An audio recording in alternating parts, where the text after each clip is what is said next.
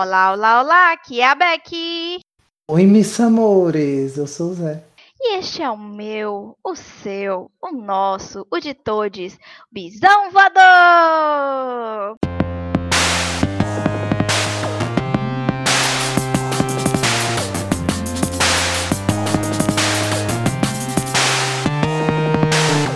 Pra você que tava com saudade de Beck, Beck está de volta. É, hoje foi um daqueles dias que eu acordei no 220. Amo. Remédio fazendo efeito. É, Não, é, é que ficou oscilando, né? Porque, tipo, é, eu tô com abstinência de um remédio que eu tive que tirar, e aí aumentou a dosagem de mais dois remédios. É uma bagunça. E a gente começa falando de remédio porque o assunto também tem a ver com remédio, né?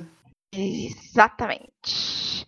O assunto de hoje é sobre saúde mental e hoje nós trouxemos uma convidada maravilhosa que é Fernanda. Por favor, minha querida pessoa linda, maravilhosa, apresente-se aos nossos ouvintes. Gente, eu sou Fernanda Coelho, sou militante bissexual, feminista, cis do coletivo Bio, que é o coletivo de mulheres bissexuais lésbicas, trans e cis. Sou membro da Frente Bissexual Brasileira, uma pessoa bissexual militante por aí. Sou conselheira estadual de saúde também, em Minas Gerais, e membro do Comitê Técnico de Saúde Integral LGBT de Minas Gerais, representando as mulheres bissexuais. É muito bom estar aqui com vocês. Obrigada pelo convite. Obrigado você por ter aceitado. Adoro ter pessoas maravilhosas. Maravilhosas, importantes e inteligentes. Exatamente. Até agora eu não encontrei alguém que não fosse, né? Vocês estão falando de si mesmos, né? Olha, ela é modesta, tá vendo? Vamos bater Não palmas é. pra Fernanda. Ai, meu Deus. Linda e modesta. Pois eu vou começar aqui primeiro com uma pergunta que a gente normalmente gosta de perguntar para todos os nossos convidados, né? Porque como nós gostamos de trabalhar um pouco essa questão da vivência, né? É importante que nossos convidados tragam a sua própria vivência para dentro, né? Aqui do Bisão. Então, por favor, Fernanda, Fala um pouquinho pra gente como foi essa sua autodescoberta, né, sobre é, é, ser bissexual. Então, eu sou uma pessoa um pouco lerda, eu costumo dizer. Ah, foi um pouco tardio esse esse meu entendimento enquanto bissexual. A heterossexualidade compulsória ela não ajuda muito a gente que que é bissexual a se compreender, né? É, o direcionamento para a heterossexualidade parecia que fazia sentido para mim, que sou uma mulher cis e me atraía por homens, me envolvia com, com homens e parecia que aquilo falava de mim de uma forma muito muito tranquila que eu me encaixava. E embora todas as pessoas ao meu redor sempre tenham desconfiado que eu não era tão heterossexual quanto eu achava que eu era num, num tão dado momento da minha vida, para mim era aquilo até que quando eu fiz 20 anos de idade, que eu entendi que quando as pessoas me chamavam de sapatão talvez fizesse algum sentido.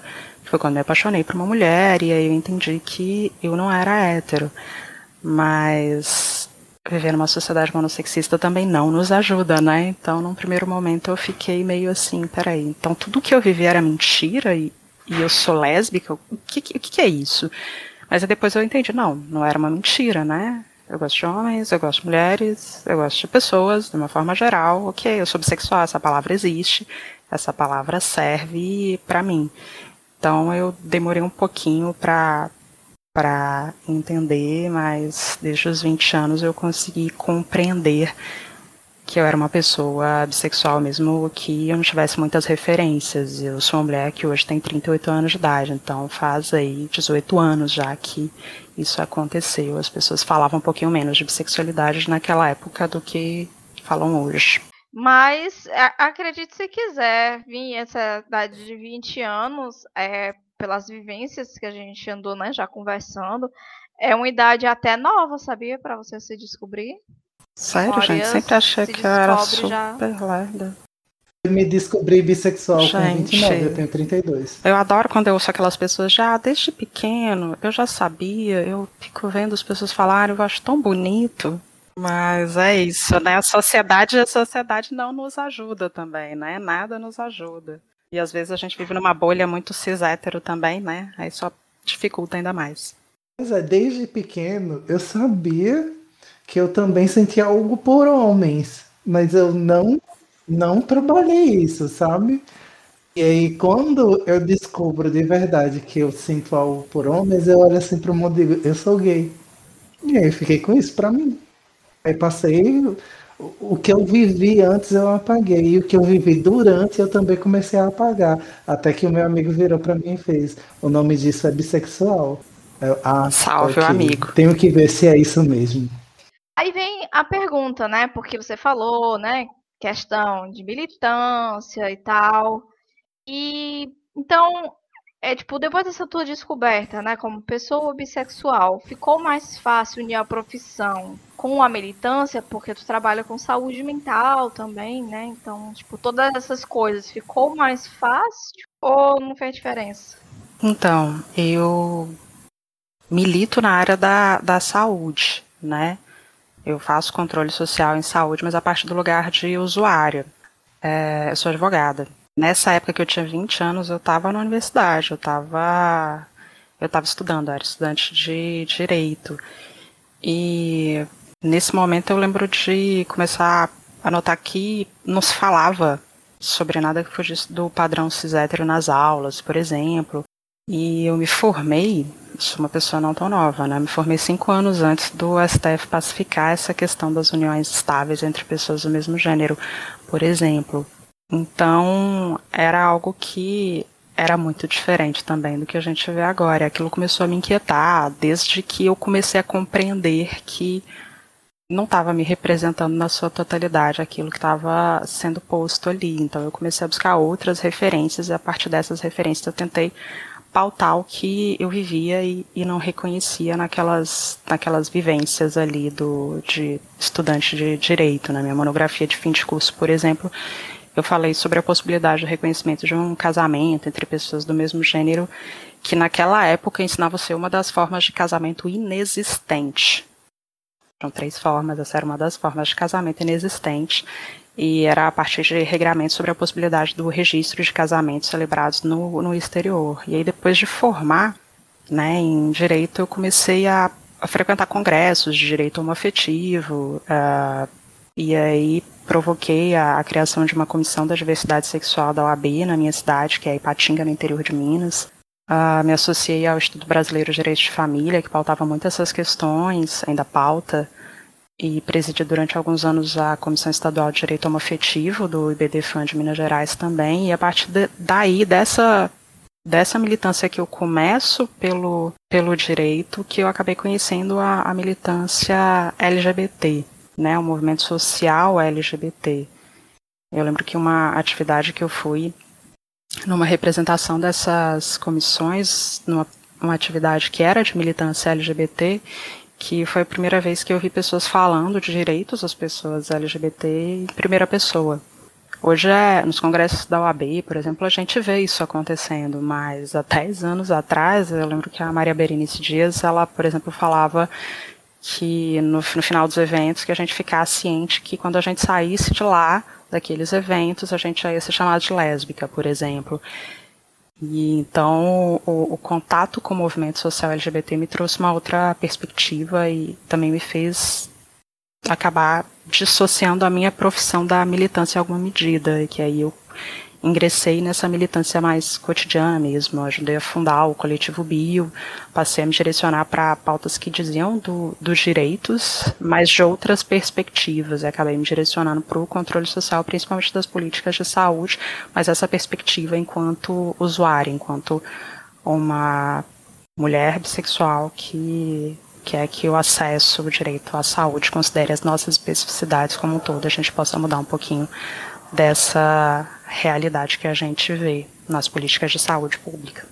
A gente está no setembro visível, né? A gente está até brincando desde o primeiro episódio que saiu em setembro, que, enfim, a gente perdeu o poder da invisibilidade e agora a gente está aparecendo. As pessoas estão vendo que bissexuais existem.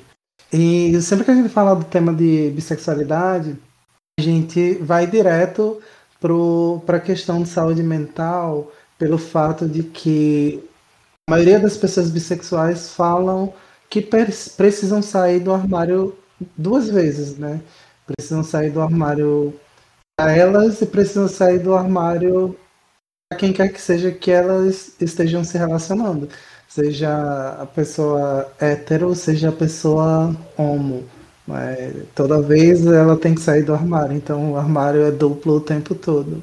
E a gente vê também isso como uma das grandes influências de talvez o, muitos casos de, por exemplo, pessoas que sofrem com depressão ou que cometem suicídio, esses casos serem não tão bem enumerados em relação à bissexualidade, tanto por conta da, do apagamento que a gente sofre diariamente. Então, assim, é, pensando todos esses dados que é muito fácil encontrar na internet, parar para ler, porque os relatos são inúmeros, né? Pensando nisso tudo, a gente consegue convergir, consegue unificar o, o tema da visibilidade bissexual com o tema do Setembro Amarelo, que é o tema de prevenção suicídio, o tema de urgência em saúde mental, e também pensar mais ou menos com o, o que é que tu vem desenvolvendo dentro da militância de saúde LGBT. E aí, juntando tudo isso, a pessoa faz isso, né? Todo um. Parece que vai fazer uma pergunta de 45 minutos, mas juntando tudo isso, é... como é que você percebe realmente essas lutas, principalmente pelo lugar como uma pessoa bi e também o fato de entender a, a sua sexualidade, entender a sua vivência como esse fato de aliviar, inclusive, para o seu cotidiano em relação à sua saúde mental, em relação a sentir-se bem, né? Porque saber quem você é e saber se colocar na, na sociedade também é um fato positivo, né? Que lhe protege, que, enfim, eu acho que não tem como a gente falar de, de visibilidade bissexual, de, de militância bissexual e não falar de saúde mental. Mesmo se a gente estiver numa, numa roda informal de, de pessoas bissexuais conversando, a questão da saúde mental ela, ela vai vir à tona em algum momento. E é, Setembro Amarelo, quando a gente pensa né, na, na prevenção ao suicídio, não tem como a gente dissociar uma coisa da outra.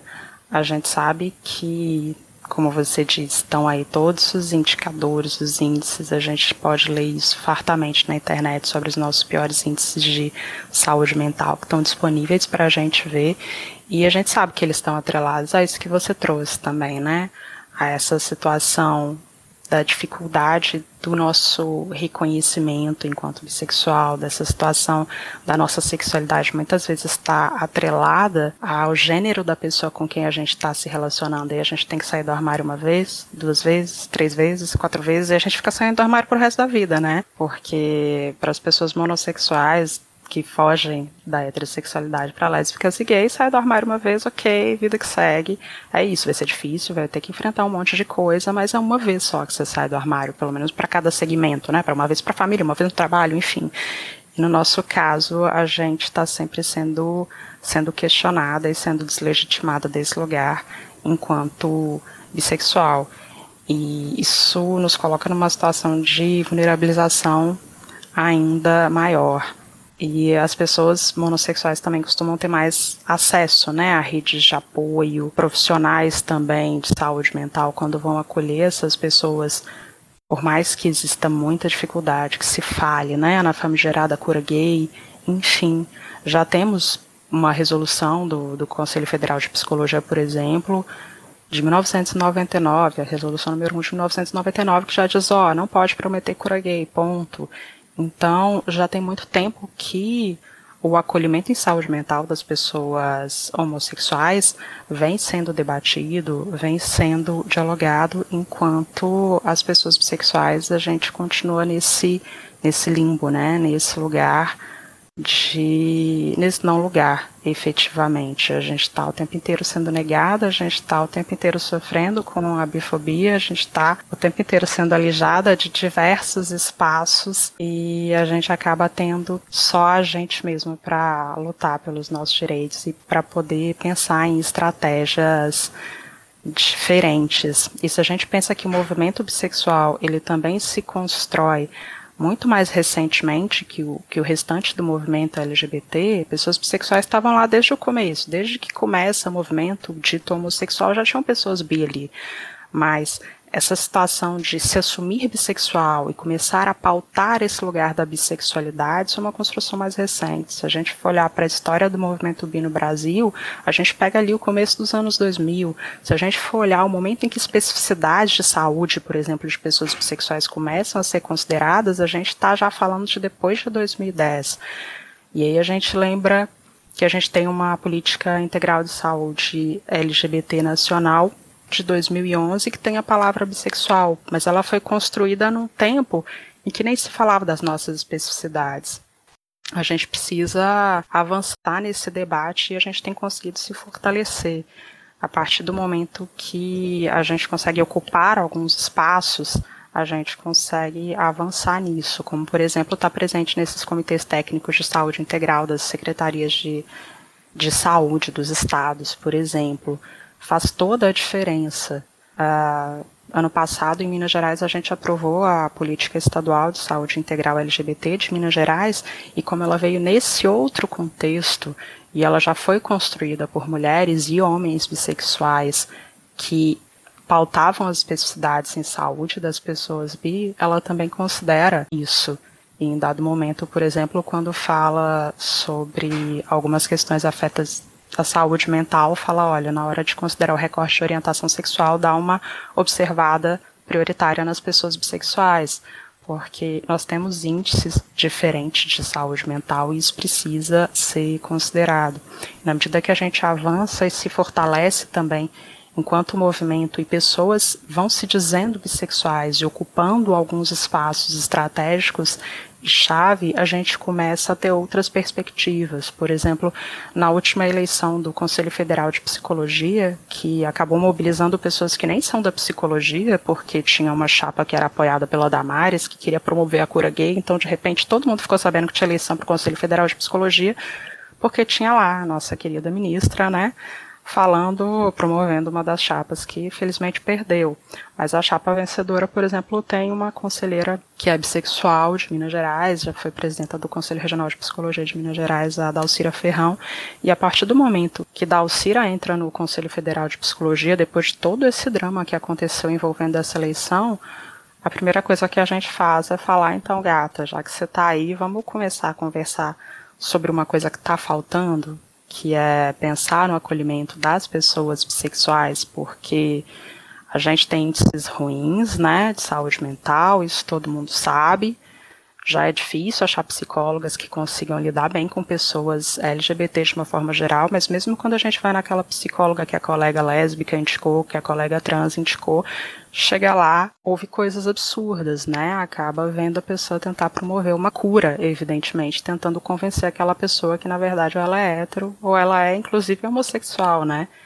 De tão absurdo que é isso, acaba vendo a bissexualidade como um sintoma de, de doença, e a gente tem várias pesquisas que corroboram isso. E aí a gente consegue altar isso nesses espaços que também são espaços importantes de construção de saber. E aí, fazendo esse diálogo com a, com a Dalcira, ela vira e fala: ah, vocês têm que pautar o CFP. E aí, quando ela fala isso, a gente se organiza, pessoas bissexuais de todo o Brasil, para construir algo e levar isso. E a gente fez né, uma, uma nota pedindo uma psicologia antibifóbica que foi entregue ano passado para o Conselho Federal de Psicologia, por, feita por pessoas bissexuais de todo o Brasil e esse ano o CFP deliberou em plenária que vai editar uma normativa específica orientando para um melhor acolhimento das pessoas bissexuais. Então acaba que quando a gente fala de visibilidade bissexual e do fortalecimento do movimento de mais pessoas se dizendo bissexuais, se mobilizando enquanto bissexuais, ocupando diferentes espaços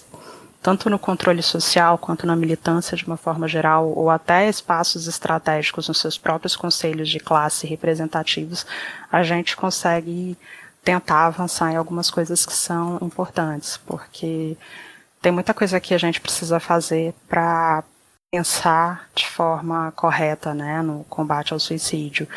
Mas uma coisa é fato, é uma questão de saúde mental. É preciso que profissionais de saúde mental saibam lidar com isso. Então, se pelo menos a gente consegue avançar nesse acolhimento, a gente já tem um ponto a mais de, de suporte para se, se colocar. A gente já tem um passo a mais dado numa direção de que pelo menos uma tentativa de acolhimento vai ser feita. A gente ainda precisa superar todo monossexismo, a gente precisa superar toda a bifobia para que a bissexualidade deixe de ser um, um fator de vulnerabilização maior de todas essas pessoas mas a gente pelo menos está avançando em algumas medidas, em algumas coisas. É, é muito bom poder ver que em tão pouco tempo de construção de movimento, e mesmo no momento tão difícil que a gente está vivendo no, no, nosso país, né, de recrudescimento do ódio, de uma dificuldade maior em se falar de políticas, principalmente saúde mental, né, tá, tá muito difícil a questão de saúde mental como um todo, quando a gente pensa no âmbito das, das políticas públicas, mas a gente poder avançar em alguns pontos, como, por exemplo, na política que a gente conseguiu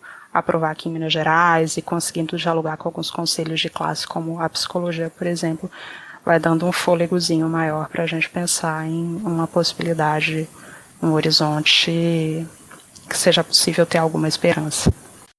Eu aqui, ó, estou aplaudindo com os pés, porque com as mãos aqui eu tô aplaudindo também. Ai, meu Somos Deus. dois, viu? Mas é isso, a gente geralmente tenta trazer uns temas que são mais, digamos, leves e tal, pra gente discutir, pra gente brincar.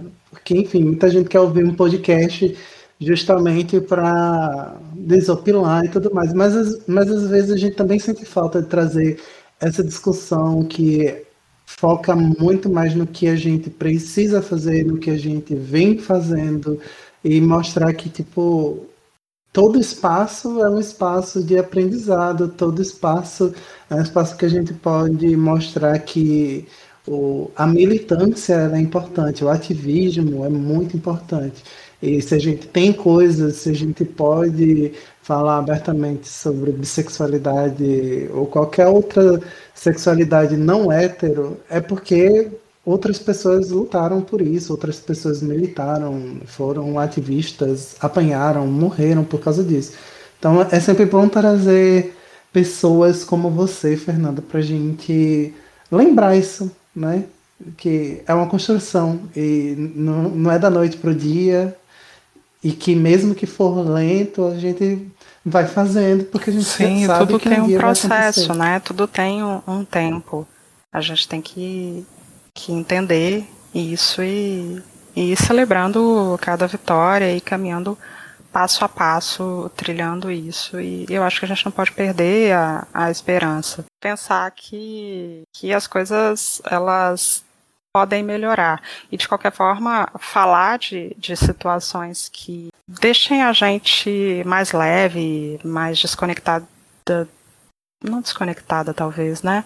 Mas falar de situações que a gente ouve e ri, de coisas que fazem a gente ficar mais leve mesmo, com certeza ajudam muito. Ouvir histórias de pessoas bissexuais, né? Poder ter essa, essa rede é fundamental para a gente se sentir menos, menos só, para a gente conseguir aguentar o dia a dia, né? Às vezes é, tudo que a gente precisa é só é só isso, né? É só às vezes ouvir o bisão e seguir mais leve para o resto do dia, para o resto da semana. Jennifer, a gente lembra todo dia de você e todo dia da sua psicóloga que virou e disse para você: escute o bisão voador. Obrigado, psicóloga de Jennifer. Vários beijos para a Jennifer. Um beijo, Jennifer. A psicóloga pode achar a nota que a gente fez para uma psicologia antibifóbica no site do Coletivo Bio, qualquer coisa no nosso blog, coletivobio.wordpress. Você acessa lá, tem várias pesquisas, várias coisas super legais que pessoas bissexuais coletaram para você ser uma psicóloga melhor. Amei. Amo. Esse desses temas assim agora, né? Desse mês da visibilidade bissexual, né? É, pensar em conjunto, né? Em relação ao combate ao suicídio. É, principalmente porque a gente que é da galera bissexual, a gente tá muito dentro dos, dos índices né, de suicídio, de depressão, coisas, porque não é, não é, muito divertido, né? Você ser invisibilizado, você ser apagado, você ter que estar o tempo todo repetindo quem você é, o que você é, é ou então você se apaixonar por uma pessoa que passa o relacionamento inteiro dizendo você vai me trocar, você vai me trocar, você vai me trocar, até o ponto dessa pessoa te trocar, porque ela não aguenta o sentimento de que ela pode ser trocada, que na verdade são as vozes da cabeça dela.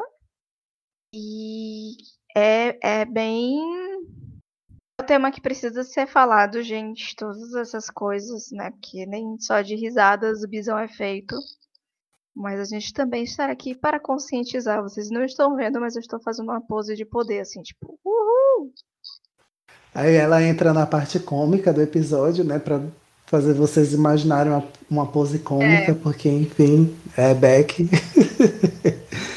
ah, eu amo. Mas é muito isso, né? E às vezes também é questão de, para além de outras pessoas falando, é sobre quando você não se entende e não consegue colocar isso. Você não consegue encaixar onde é que você está, o que é que você sente, e você precisa de referência, e as referências sobre bissexualidade são poucas ainda. A gente fala, vive falando aqui, temos três podcasts sobre que falam sobre bissexualidade, por exemplo, temos alguns é, influenciadores e influenciadoras que falam sobre bissexualidade, escritores e escritoras também que criam personagens bissexuais, mas ainda muito pouco, então a gente não tem tanta referência ainda. Até na militância a gente sabe que os espaços, os coletivos são muito recentes, são muito novos. Tem alguns que são mais antigos, algumas pessoas estão na militância há muito tempo, mas ainda assim é muito difícil, ou é porque na sua cidade não tem ninguém que discuta, ou a pessoa tem medo de falar sobre bissexualidade também, justamente porque namorado, namorada, namorade vai ficar nesse rolê do vai me trocar, me trocar, então vou ficar aqui calado, vou fingir que tá tudo bem, que eu sou gay, lésbica ou qualquer outra coisa, mas não sou bissexual, nem pan, nem nada. E aí as outras pessoas que estão precisando dessa referência, né, de, de, de, alguém para contar alguma coisa, né, para ter essa troca de, de experiência, de vivência, não vai conseguir. Simplesmente não vai conseguir.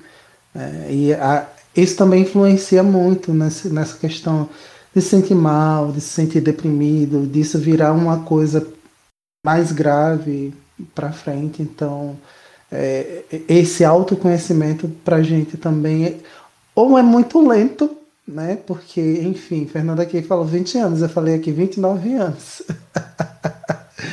ou então, né? Mesmo que seja rápido, você ainda vai ter alguns problemas justamente por essa falta das, das referências. E principalmente das referências positivas, porque se a gente olha as referências que já existem, por exemplo, as novelas da Globo, todo bissexual é um babaca, traidor. Quando era bissexual, uó, né? Porque então, aquela novela enfim. lá que tinha o Félix, que se reconecta com o pai, que tem toda aquela trajetória fofa, tinha o bissexual que termina a novela gritando: Eu sou gay, eu sou bicha, sei lá o que ele grita, mas né, reforçando que ele não era tão bissexual assim quanto ele dizia, na verdade. Ele era gay porque para o autor da novela bissexuais não existe, né? E a gente precisa de, de outras referências e na, na dramaturgia é uma minoria, né, de referências positivas que a gente tem, que a gente teve, principalmente. Vocês falaram dessa questão dos relacionamentos abusivos e é muito complicado isso, né? Eu acho que a gente vive numa sociedade que é bifóbica, né? Que essa, essa é uma opressão estrutural, não tem jeito da gente, da gente falar, ah, nunca fui bifóbica na minha vida. Não tem jeito se a gente nasceu no Brasil, né? Se a gente nasceu nessa cultura, se a gente vivencia isso. Mas a gente pode desconstruir isso. Se a pessoa com quem a gente tá tem, tem atitudes assim, eu acho que a gente tem que tentar conversar e ver se de repente é por ignorância, porque ela nunca teve acesso a, a outras formas de observar e a, a lidar com, com a bissexualidade e entender. Porque essa coisa de, ah, você trocada por qualquer pessoa. Possivelmente essa pessoa já foi traída em relacionamentos com pessoas monossexuais anteriormente, né? Ela sabe que, independe da orientação sexual da pessoa, ela cumprir ou não cumprir acordos de exclusividade no relacionamento, por exemplo. Ela sabe disso. Né? É só uma questão da gente conversar e, e a pessoa está aberta a entender. Mas se a pessoa não estiver aberta a entender, eu acho que vale a pena pensar se vale mesmo a pena continuar com, com alguém nessas circunstâncias. Eu sei que às vezes é difícil pensar em, em, romper um relacionamento, tem muito mais coisas envolvidas, mas também ficar junto de, de pessoas que nos violentam diuturnamente pode ser muito pior. Veja bem, Beck, por exemplo, Beck, o, o bullying bissexual que ela sofre atualmente é, por ser poliamorosa e ser 66,6% hétero e 33,4% lésbica. Misericórdia, como foi que fizeram esse cálculo? Eu nem lembro, eu nem lembro os números que você usou, mas sei lá, é 70% bissexual, 30% ainda bissexual. No meio disso, ela pode preferir um gênero ou outro. Mas independente de tudo, não dá, não, não, não, pelo amor de Deus, não aguento. Quando, ah, você tá numa relação lésbica, ah, você tá numa relação hétero, gente, não tem relação, não tem beijo hétero, lésbico, gay quando tem uma pessoa bissexual ali junto, né? É, é uma coisa que me irrita. É, é isso, né? É, é esse, esse apagamento, essa tentativa de tentar forçar a gente a, a, se encaixar numa monossexualidade que não é nossa. A gente pode preferir um, um gênero, a gente pode, às vezes, passar o resto da vida só com aquele numa relação de exclusividade ainda. Cada um faz o que prefere, né? isso não retira a nossa bissexualidade, né? A gente não perde a validade da, da carteirinha por isso, né? Então. Porque, afinal de contas, né? É... Falar sobre bissexualidade, na verdade, assim, a, o nível de ter, por exemplo, agora, né, podcasts que falam sobre isso, é, youtubers, streamers, pessoas do Instagram, né, com essa facilidade da internet, foi se disseminando com mais facilidade. É, a gente tem vários autores, autoras, né, que já trabalham a temática aqui no Brasil, né, que, que se esforçam para colocar a pluralidade né, humana dentro da literatura, porque antes não havia a pluralidade humana, ela era branca, cis, hétero. E aí agora está se falando nisso, e aí ainda tem muito tabu, e até mesmo pessoas que conseguem se reconhecer como bissexuais. Existe bifobia, né, obviamente, entre pessoas bissexuais. E aí tem muita desinformação, tem muita briga Mas... entre ah, a diferença entre bissexual e pansexual? Gente, isso não, né? Tipo, não é o ponto. Sabe? Então tem muita gente que ainda tá preocupada com as coisas erradas.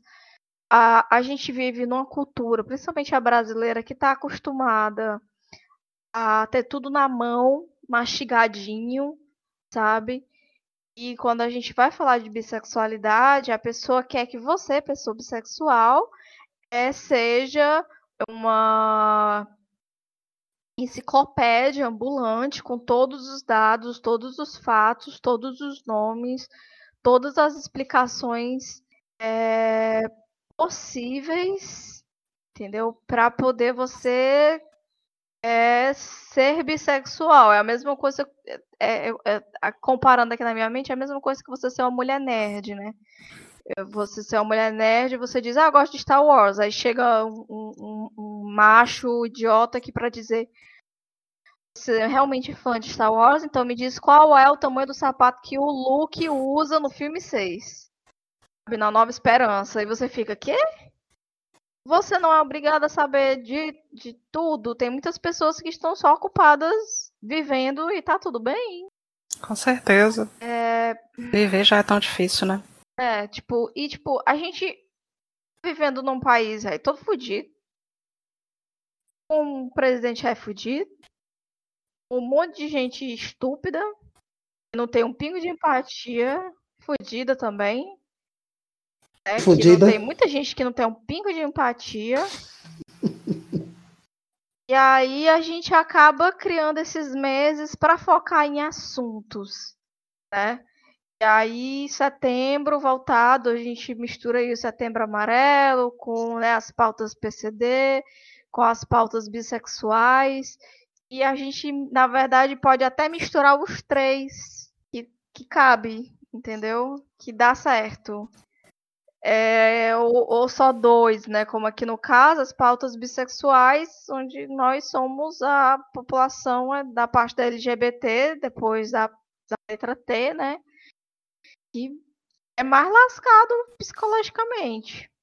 E é muito agravante você não poder ser, ser quem você é sem ter que ser questionado o tempo todo. É triste, realmente é triste. E nesse, nesse sentido, acho que a gente pode já abrir a importância de ter algum espaço em que a gente se sinta acolhido, que a gente possa né, trazer essas questões de experiências, de vivências, né? E a gente vê muito disso acontecendo em locais específicos, como coletivos, né? E Fernanda já chegou aqui falando, eu faço parte do BILF e faço parte da FBB, então vamos falar um pouquinho justamente de, de como é estar no coletivo, de como é importante, mesmo que você não seja um militante barra ativista que está o tempo todo né, em serviço disso, mas, enfim, nesse espaço a gente tem um apoio, a gente tem escuta pessoas, né, vê, conhece novas histórias, enfim, a importância de você sentir que pertence a algo. Faz toda a diferença, né? E muitas vezes quando a, a pessoa bissexual vai em busca disso num, num espaço LGBT, não encontra. Isso é um grande problema que a gente que a gente tem, grupos que às vezes deveriam ser mistos, mas que de fato não são. E eu já passei por, por grupos mistos que apagavam a, a, bissexualidade, que não tinham essa pauta muito, muito fortalecida, que tinham na sua vivência interna uma reprodução muito grande de violência, não só bifóbica, violência de uma forma geral. E, e eu saí desse espaço porque não, não dizia de mim. E não tinha outro que eu pudesse entrar e, e me encaixar e me sentir pertencente. Então, eu olhei ao meu redor, eu chamei uma galera e falei: vamos conversar sobre isso? Vamos, vamos fazer um espaço desse pra gente? Vamos começar a pautar as nossas demandas? E naquele momento eu estava dialogando com mulheres lésbicas e bissexuais. E foi dessa, dessa construção que nasceu o coletivo Bio. A gente se sentou numa mesa de bar, a gente começou a conversar e a gente que estava ali pensou, faz falta, né? A gente está aqui numa cidade que é Patinga, em caso, que é cheio de, de lésbica, é cheio de bi, é cheio de gay, é cheio de trans, mas as pessoas ainda são muito conservadoras, as pessoas ainda têm muita dificuldade de se aceitar. Tem um movimento gay, tem uma parada, mas, mas não tem nada que fale da gente. Então, a gente foi lá e fez e fez a partir de uma outra perspectiva, e fez uma coisa que dizia da gente, e foi tocando e, e foi construindo. E assim nasceu o Coletivo Bill, que naquele momento tinha uma ideia mais de ser um, um grupo local focado nas necessidades de Patinga e do Vale do Aço, mas de repente a gente começou a, a dialogar muito além das fronteiras do, do Vale do Aço mineiro e começou a dialogar nacionalmente porque a gente estava fazendo uma luta inserida no movimento que se dizia LGBT né, no movimento que se dizia de lésbicas e mulheres bissexuais, mas de repente só tinha lésbica falando nos outros espaços. E, e a gente queria falar de um outro lugar, a gente queria fazer uma outra proposta e a gente fez, né? E pra gente fez todo sentido e para mim fez todo sentido. E hoje tem muitos outros grupos, inclusive exclusivos de pessoas bissexuais que estão aí, estão à, à, disposição e às vezes estão muito perto. Tem páginas no, no, nas redes sociais específicas de acolhimento de pessoas bissexuais e são momentos muito importantes, né, para a gente saber que a gente não está sozinha. E aí vale tanto para a pessoa que quer fazer alguma coisa para mudar a sua realidade, quer mesmo ser uma militante, quer dialogar sobre política pública, controle social, quer fazer alguma coisa para botar a sua mão ali, mudar o que está acontecendo no tempo presente, mas também pode ser só um espaço para você encontrar pessoas que são como você, poder conversar, poder dialogar, saber que você não está sozinha, como uma rede de, de apoio mesmo, né? E a gente encontrar esse espaço faz toda a diferença. O coletivo Bio é, é um ponto muito importante para mim, de suporte, de, de apoio, é um lugar de, de pertencimento e de, e de amorosidade. Um espaço onde a gente consegue construir coisas muito legais, faz muito sentido para mim. E a Frente Bissexual Brasileira está aí, completando um ano de vida, né? Ela surgiu a partir de uma reunião que foi chamada pelo com BID Santa Catarina, com movimentos e coletivos bissexuais que estavam espalhados em todo o Brasil e às vezes tentavam dialogar e tentavam construir ações, mas a gente nunca conseguia avançar. E aí, no meio da pandemia, quando a gente tinha que se conectar por videochamada, quando as coisas estavam mais tensas, quando a nossa população, que é a mais vulnerabilizada, estava numa situação ainda pior, a gente sabia da urgência que era a gente se encontrar e do quanto a gente precisava saber que a gente não estava sozinha. E aí fluiu, né? E aí o encontro veio, e aí desse encontro surgiu essa, essa necessidade de fazer uma frente brasileira, uma, uma frente bissexual que contemplasse pessoas de diversas regiões e a gente pudesse ir dialogando junto e partilhando. E a gente já fez o, uma ação que foi o Festival Bimais, que aconteceu no dia 26 de setembro ano passado, para marcar a visibilidade. E de repente a gente, com a ideia de fazer um festival artístico e cultural, promoveu uma atividade que acabou se tornando o primeiro momento organizado nacionalmente e construído por pessoas de várias regiões e que alcançou pessoas de todas as regiões e foi o primeiro momento de, de uma mobilização nacional em prol do orgulho bissexual. E foi um momento tão, tão importante, um momento tão, tão potente. E esses espaços eles fazem toda a diferença. Eles, eles são pontos de referência fundamentais e a gente consegue construir muita coisa a partir deles. E principalmente quando a gente fala, por exemplo, da, da FBB, a gente consegue trocar experiências com pessoas de todas as regiões, com pessoas de diversos sotaques, com pessoas de diversas experiências, tanto de coletivos quanto pessoas autônomas, independentes, que, que fazem a, a, sua, a sua luta bissexual a partir da, de lugares vários e de vivências das mais diversas, e a gente está aí construindo, tentando fazer algo, algo diferente, algo que que nos ajude a viver numa sociedade menos bifóbica e algo que nos faça nos sentir menos solitárias, né?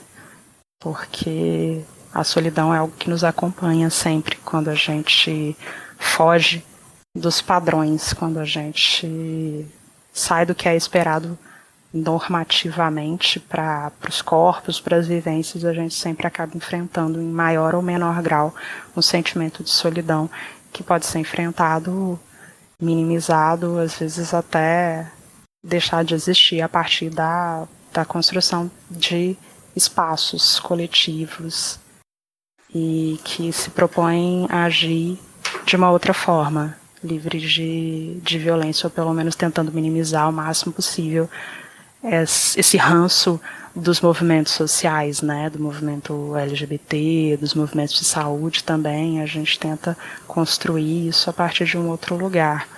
E Enfim, convido todo mundo a conhecer a Frente Bissexual Brasileira e conhecer o coletivo Bio e conhecer todos os outros coletivos que compõem a frente, o, o Vale PCD que teve aqui né, no, no último programa, enfim. Tem muita gente muito boa falando de bissexualidade em diversos espaços, tanto em espaços específicos direcionados a questões de, de orientação sexual e identidade de gênero, quanto de outras perspectivas, mas a gente está em, em, um monte de lugares falando de um monte de perspectivas distintas sobre as nossas vivências bissexuais e a gente não está sozinha no fim das contas. Muito que bem. Fernanda, eu acho que para finalizar, já que tu citou aí, né, a frente, como é que a frente surgiu, o primeiro evento que a frente fez, antes mesmo de ser frente, né? Tá vindo a segunda edição desse evento, então eu gostaria muito que você fizesse o convite oficial para quem está ouvindo aqui o Bisão para participar do Festival Bimais de 2021.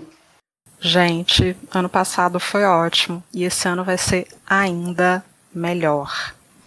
Tá todo mundo convidado, convidada, convidade. Quero todo mundo junto com a gente nos dias 25 e 26 de setembro para o Festival Bimais 2021. É um festival artístico e cultural que vai ter apresentações artísticas, a gente vai ter conversas com pessoas falando das suas artes, a gente vai ter conversas sobre as nossas vivências, sobre pessoas bissexuais que estão no legislativo, com parlamentares, falando de construção de saberes bissexuais. A gente vai ter um monte de coisa muito legal nesses dois dias de programação que vocês podem acompanhar no canal do YouTube da Frente Bissexual Brasileira. Vai ser tudo transmitido online e vai ter o lançamento do Manifesto Bissexual Brasileiro, que está sendo construído, escrito pela Frente Bissexual Brasileira e pessoas de fora da frente também, bissexuais, numa tentativa da gente falar um pouquinho o que, que a gente entende desse nosso lugar, porque a gente tem manifestos de outros lugares, mas o que, que é bissexualidade pra gente? Quando a gente põe o pé aqui, o que, que a gente quer falar a partir daí? Vai ter o lançamento do dia 26 de setembro como Dia Nacional do Orgulho Bissexual, porque foi um marco histórico que aconteceu ano passado, e é daí que surgem as, as datas de luta do nosso povo. Elas vêm da nossa história, das nossas construções. O que a gente construiu ano passado foi histórico. E a gente vai continuar fazendo história. Vai ser lindo, gente. Vai ser uma delícia. Tenho certeza que vocês vão adorar já salva aí na agenda 25 e 26 de setembro. Vocês não vão querer perder. E vamos de 2022 com o Festival Bimais presencial, por favor. Híbrido, né? Porque o Brasil é gigantesco e tem gente de fora do Brasil também que pode acompanhar. E eu acho que o sistema híbrido é melhor. Tentar presencial vai ser lindo, imagina, vai ser um encontro nacional bissexual. Primeiro encontro da Frente Bissexual Brasileira, presencial em algum lugar do Nordeste, preferência com praia, e finalizando já com o Festival BIMAIS 2022, mais um sistema híbrido. Quem não conseguir se deslocar, pode participar também de onde estiver e podendo transmitir para quem está longe, que eu acho que a gente não pode perder isso, né? Sempre tem alguém que não consegue se deslocar, principalmente por questão de trabalho, né, muitas vezes, enfim, porque eu espero que a gente tenha grana para custear, né, a, passagem, o traslado, a hospedagem das pessoas. Temos que pensar em financiamentos coletivos, editais, enfim. Mas é, eu acho que não, a gente não deve perder isso que a gente trouxe na, na pandemia, essa, essa possibilidade de dialogar e de construir junto com quem está distante fisicamente. Eu acho que é importante manter o sistema híbrido. Mas eu e você estaremos lá presencialmente, pelo menos a gente, Zé. Isso aí eu tenho certeza. Eu amo, vou estar mesmo. Se a pandemia deixar. Ai, tudo. E é isso, pessoal. A gente vai se dirigindo para o fim e para aquele pedaço da história que todos nós amamos, né? O Wi-Fi. Vou começar, certo, com a minha indicação é de um filme que eu assisti hoje e na verdade ele é um filme bem nichado. É o The Green Knight. Nem sei se ele saiu pelos cinemas por aqui. É, eu fui pela clandestinidade, pois sou perigosa. Mas é basicamente a história do jovem Gawain, ou como a gente conhece aqui como Galahad, que seria o mais puro né, dos, dos jovens da Távola Redonda, ou a única criatura que conseguiu atingir o Graal, sendo que ele subverte toda essa ideia. É um filme parado e cheio de simbolismos. Então, se você é o psicopata da narrativa cheia de simbolismos, tipo eu, você vai amar. Se não, é, vai assistir outra coisa, porque você não vai curtir. Fernanda falou do, do canal do YouTube da frente. Eu vou indicar dois vídeos que estão lá no canal do YouTube. Um vídeo tem a minha carinha, né? Pois, enfim, eu estou lá, feliz ou infelizmente, mas é o vídeo Bissexualidade em Negritude, Invisibilidade e Dupla Negação do Afeto, onde estamos eu, tem também Vicky, tem também Kaique, tem, tem também Levi Kaique, é porque tem Kaique e Levi Kaique, então, enfim, né? Vocês que lutem, mas essas três pessoas maravilhosas comigo mediando essa mesa e falando muito como é ser uma pessoa bissexual, inclusive negra, e essas sensações de preterimento por conta da sexualidade, por conta da etnia, enfim, como é respirar sendo nós mesmos. A segunda dica é a mesa de abertura do primeiro festival, que é a mesa onde participaram as representações dos coletivos que compõem a frente atualmente, né? Que é a mesa temática Festival B+, a Frente B e o festival, entre, as, entre parênteses, coletivos, enfim, né? Vocês vão lá, vão, vai estar tá tudo separadinho, bonitinho na aba de vídeos, vocês vão achar. Os vídeos, ou pelo menos o vídeo do, que eu citei, que eu estou mediando, ele é um pouco longo, então dá para vocês assistirem por partes, inclusive se não quiserem ver por partes, ver tudo uma vez só, porque, enfim, quando vocês começarem a assistir, vocês vão ficar assim, minha gente, que pesado, né? E rir um pouquinho porque a gente zomba da própria cara da gente também. Mas o outro vídeo, que é o dos coletivos, é para vocês entenderem também como é que cada coletivo funciona, a importância dos coletivos existirem e provavelmente conhecer coletivos que talvez estejam próximos de vocês e talvez, quem sabe, né, agregar esses coletivos, participar de alguma forma, ou se preferirem já ir direto para frente, porque enfim, né, só chegar lá no Instagram Frente Bissexual BR que vocês vão achar como vocês podem se inscrever para participar da frente. Enfim, participar da frente, ajudar a gente a criar, a aparecer, a fazer as coisas, é sempre importante. É isso. Mais um episódio chega ao fim. Espero que todos tenham gostado. Fernanda, fale para as pessoas onde elas podem te encontrar. Faça o seu, share, seu Sherman, é ótimo. Seu merchan. A gente segue o Coletivo Bill nas redes sociais. Coletivo Bill, B-I-L, bissexuais e lésbicas. Não tem dois L's, não tem nada a ver com Kill Bill. É um L só. Segue a gente lá. Vocês também me acham nas redes sociais, Fernanda Coelho ou Instagram, Twitter, que eu mal uso, mas é fer underline, coelho underline. Vocês também me acham por aí. Já que a frente já foi indicada, tem um vídeo que eu acho que vale a pena ver, embora eu esteja nele, mas não por minha causa, por causa do Daniela Furtado, que é a minha principal referência no movimento bissexual brasileiro. A gente fez uma live ano passado chamada Militância e Visibilidade Bissexual.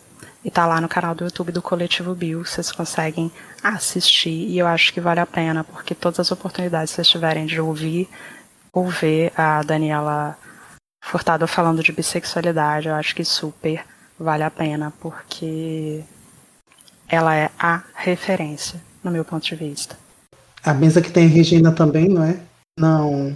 A mesa que tem Natasha? Dani também falou no festival, né? Tem ela em alguma mesa. Sim. Mas eu gostei mais da fala dela na atividade do coletivo Bio, que a gente falou sobre militância e visibilidade bissexual. Mas ela é maravilhosa em todas, gente. Vocês joguem no Google Daniela Furtado bissexual, que vocês acharem, vocês leiam, assistam, porque super vale a pena. Ela é uma grande referência, linda, maravilhosa, super generosa. É uma pessoa que, que vale a pena você ver o que ela já construiu. Embora ela não se ache nada disso, mas é, as pessoas às vezes têm dificuldade de entender sua própria grandeza. É sobre isso. É isso, pessoal. É... Não se esqueçam de seguir Fernanda nas redes sociais. Não se esqueçam de seguir o Bisão Voador nas nossas redes sociais, sempre como Bisão Podcast. Ou seguir eu e Zé nas nossas redes pessoais, sem problemas certo? E se vocês quiserem mandar um recado maior, longo, se vocês quiserem ter uma conversa mais complexa conosco, dar um depoimento, ou sei lá, o que vocês quiserem, vocês sempre podem enviar para o nosso e-mail contato arroba bisãopodcast.com repetindo contato arroba bisãopodcast.com e não se esqueça, manda um pix É isso, gente. O Bisão Podcast tem um apoia-se, tá certo? Topadíssimo. E assim, por favor, gente, a gente tem coisas a oferecer além da nossa beleza. E se você fizer parte do nosso apoia-se, vai nos ajudar a poder estar sempre melhorando o podcast. Eu sei que vocês acham que é perfeito, mas a gente tem esses problemas, né, de é, material, né, tipo de melhorias de microfone, essas coisas. É muito bom né, a gente ter um material melhor para trazer coisas melhores para vocês. Então, se vocês quiserem apoiar nós lá no Apoia, está tudo no site do Bisão, porque nós temos o site do Bisão Podcast, onde sai tudo, os episódios, onde você achar os episódios, as dicas do Wi-Fi, o link do, do Apoia-se, tudo, tudo, tudo, tudo. Ok? Então é isso. Pois é, apoie, porque se fosse um OnlyFans você tinha se inscrito. Pois é. Considerando, inclusive, fazer o, o OnlyFans do Bisão Podcast, né? Que a gente ganha em dólar. Onde a gente vai dar o Wi-Fi, a gente não vai ficar pelado, a gente só vai dar o Wi-Fi lá. Basicamente. Mas a gente pode dar o Wi-Fi pelado, dependendo de quanto você quiser pagar, tudo na mesa. Brincadeira, brincadeira, brincadeira. Mas enfim, é isso, meu povo. Beijinho, beijinho e tchau, tchau. Tchau. Tchauzinho.